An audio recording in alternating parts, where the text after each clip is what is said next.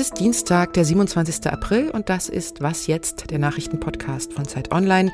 Ich bin Elise Landscheck und ich spreche heute über die kommenden Privilegien für Geimpfte, die gestern auf dem Impfgipfel beschlossen wurden, und über die schwierige Situation der Nawalny-Organisation in Russland, denn die Staatsanwaltschaft ermittelt jetzt gegen sie wegen Extremismusverdacht.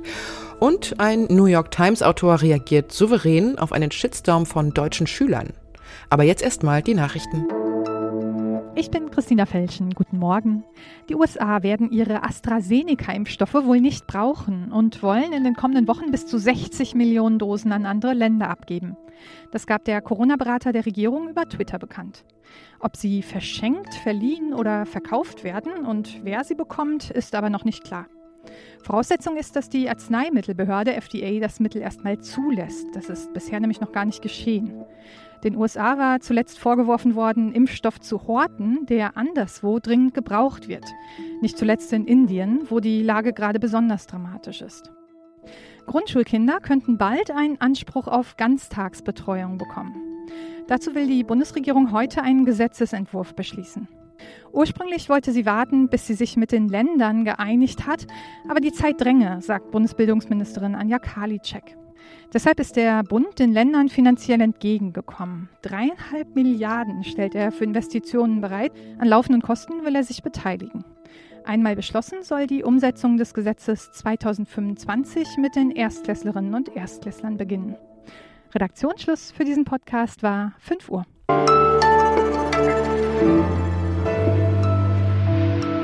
Gipfel der Hoffnung hat Bundeskanzlerin Merkel ja den Impfgipfel gestern Abend genannt und angekündigt, dass sich im Juni die Menschen nicht mehr je nach Prioritätsgruppe, also eins, zwei oder drei impfen lassen dürfen, sondern dass ab dann sich alle zum Impfen melden können. Theoretisch jedenfalls, denn dafür müsste der angeplante Impfstoff dann auch geliefert werden.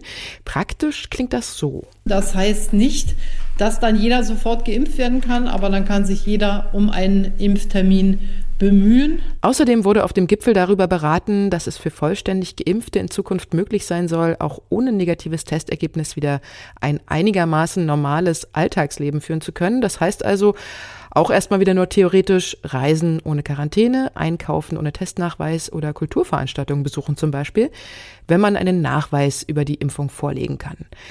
Christian Foren hat den Ausgang des Gipfels für Zeit Online beobachtet und kommentiert. Hallo Christian. Hallo. Wie hast du denn den Impfgipfel gestern wahrgenommen? War das für dich ein Gipfel der Hoffnung, so wie es Frau Merkel auch sagt? Gipfel der Hoffnung ist für mich da ein großes Wort, weil schon Gipfel mir da relativ äh, groß für zu sein scheint. Beschlossen wurde da erstmal gar nicht so wahnsinnig viel. Man hat sich auf einen Minimalkonsens geeinigt, der besser auch klingt, als er ist, denn wenn die Prioritätengruppe 3 durchgeimpft sein soll Ende Mai und man dann für alle öffnet. Das ist ähm, zwar schön als Neuigkeit verkauft, allerdings sind in der Prioritätengruppe 4, die dann käme, sowieso alle drin. Das heißt, der Neuigkeitswert ähm, der Priorisierungsaufhebung ist eher überschaubar. Einige Politikerinnen und Politiker haben im Vorfeld ja vor Privilegien für Geimpfte gewarnt. Schließlich können sich ja in Deutschland auch viele Menschen noch gar nicht impfen lassen, zum Beispiel Kinder, Jugendliche oder Schwangere. Wurde dieses Thema bei dem Treffen auch diskutiert? Ja, da wurde offenbar auch kontrovers drüber gesprochen, so klang es zumindest in der Pressekonferenz. Ähm, klar ist wohl, dass es eben keine Privilegien gibt, sondern Grundrechte, die zurückgegeben werden und das sollen sie auch.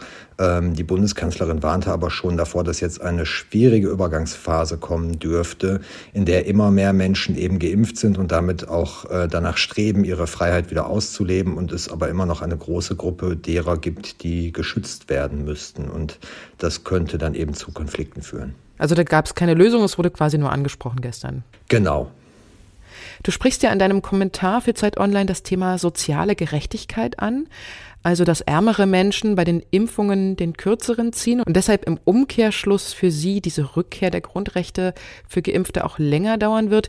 Wie kommt denn das? Das ist eine Mischung aus verschiedenen Gründen. Das eine ist sicherlich gerade jetzt auch, ähm, wo man sich noch um Termine beim Hausarzt äh, kümmern möchte oder auch sich bei mehreren Hausärzten auf die Listen setzt. Da muss man erstmal wissen, wer ist wann dran, wo finde ich die Informationen, wie melde ich mich da. Das sind Hürden, die für Menschen, die vielleicht ähm, nicht so oft mit Behörden zu tun haben, ähm, komplizierter sind. Aber der wichtigere Punkt ist sicherlich auch unter anderem, dass ähm, nicht nur die Menschen mit Informationen nicht erreicht werden, sondern auch durch zum Beispiel ärztliche Versorgung nicht erreicht werden. Die ärztliche Versorgung mit Hausärzten ist in ärmeren Regionen zum Beispiel sehr viel schlechter gesetzt. Das heißt, wenn ich in einer gut situierten Gegend wohne, dann habe ich viele Ärzte um die Ecke, die mich vielleicht impfen können, was dann doppelt kompliziert werden kann. Ähm, weil diese Menschen oft eben auch die sind, die einem größeren Risiko ausgesetzt sind im beruflichen, weil sie Bahn fahren müssen, weil sie an der Kasse sitzen, weil sie äh, mit Menschen Kontakt haben und nicht im Homeoffice bleiben können. Und äh, für diese Menschen ist sicherlich auch in einer beengteren Wohnsituation der Lockdown und das Zuhausebleiben auch noch schwieriger als für Menschen, die im luftigen Loft mit Balkon oder Dachterrasse wohnen. Danke, Christian. Sehr gerne.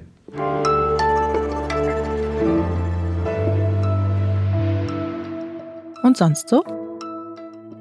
Am letzten Freitag haben die Abi-Prüfungen in Nordrhein-Westfalen begonnen. Am ersten Tag standen die Englischprüfungen an und die Schüler fanden die Aufgaben so schwer, dass sie sich hinterher in den sozialen Netzwerken extrem darüber beschwert haben. Sie mussten nämlich einen Artikel aus der New York Times über die Gesetzgebung für Einfamilienhäuser in Kalifornien analysieren und interpretieren und haben dabei offenbar so wenig von dem Text verstanden, dass sie dem Autor des New York Times Artikels, Fahad Manju heißt er, über Instagram tausende wütende Nachrichten gepostet haben, die sich zum Beispiel so anhörten. Dein Artikel hat mein Abi versaut, danke für nichts. Oder Junge, benutzt doch mal Wörter, die es im Wörterbuch gibt. Oder Bro, du hast ab sofort NRW-Verbot. So oder ähnlich lauten viele der 6000 Kommentare an Fahad Manju. Der war wahrscheinlich ziemlich überrascht über den Shitstorm. Er hat ja nicht darum gebeten, dass sein Text im fernen Deutschland zur Abi-Prüfung gemacht wird, aber er hat auf die Kommentare ganz cool reagiert und den Schülern Übersetzungshilfen angeboten und viel Verständnis gezeigt, dass ja viele Texte im Unterricht ja eh immer überinterpretiert werden würden. Viele von Fahad Manjus Fans haben ihn dann auch verteidigt, dass er nun wirklich nichts für die schlechten Englischkenntnisse der Schüler kann. Und ein Pro-Manju-Kommentator schrieb auch, bin traurig, dass bei uns damals Don Carlos Prüfungsthema war. Friedrich Schiller war nämlich leider nicht bei Insta. Wir mussten noch Drogen nehmen, um unseren Frust übers Abi zu verarbeiten. Zitat Ende.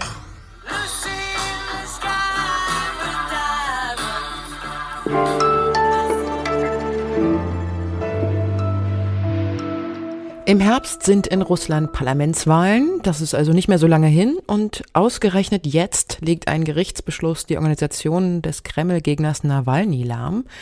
Die Staatsanwaltschaft in Moskau wirft Nawalnys Antikorruptionsstiftung und seinen Regionalgruppen Extremismus vor. Damit gilt faktisch für sie ein Berufsverbot, bis der Verdacht geklärt ist. Und wenn das Gericht den Vorwurf bestätigt, dann könnten diese Gruppen dauerhaft verboten und die Beteiligten verhaftet werden. Alice Botha ist Russland-Expertin bei der Zeit und hat lange in Moskau gelebt. Hallo Alice. Hallo Elise. Wie begründet denn die Staatsanwaltschaft jetzt ihren Verdacht auf Extremismus? Die Staatsanwaltschaft begründet das vor allem damit, dass ähm, die Organisation von Alexei Nawalny unter dem Vorwand von liberalen Losungen versuchen, die Ordnung in Russland zu destabilisieren, die politische und gesellschaftliche Ordnung zu stören und äh, sogar Szenarien wie sogenannte Farbenrevolutionen, das impliziert immer irgendwie eine Einmischung von außen, denkbar wären.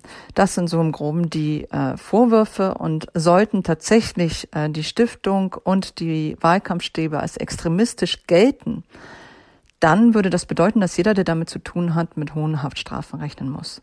Wie ist denn die Tendenz? Könnte das Gericht äh, damit durchkommen? Äh, natürlich könnte das Gericht damit durchkommen, denn die Justiz ist in Russland nicht äh, unabhängig. Sie ist von dem politischen Willen abhängig und die allgemeine Stimmung äh, ist keine gute. Die Repressionen haben allein in den vergangenen Wochen massiv zugenommen.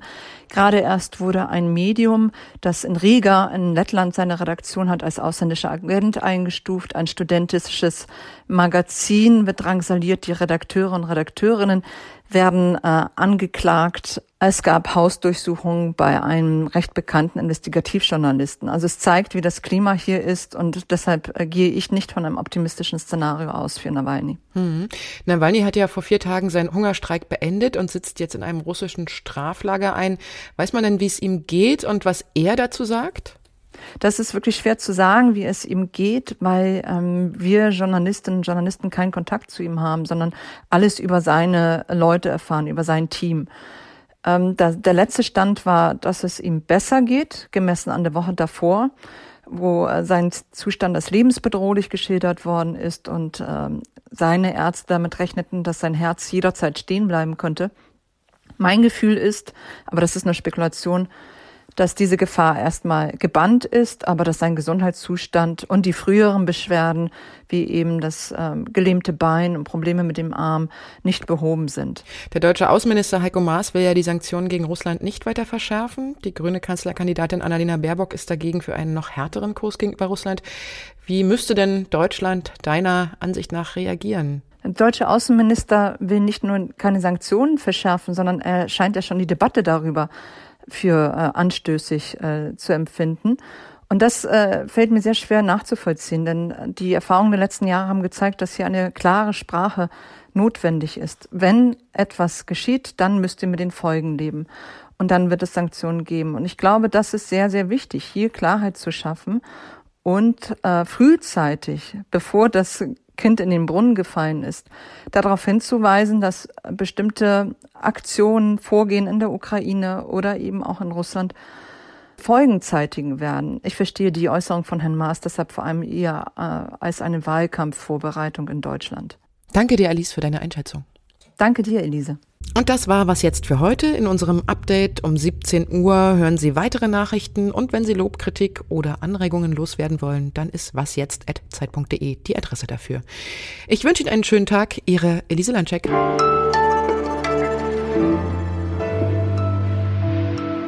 Gut, jetzt haben wir's. Okay, super. Sehr schön.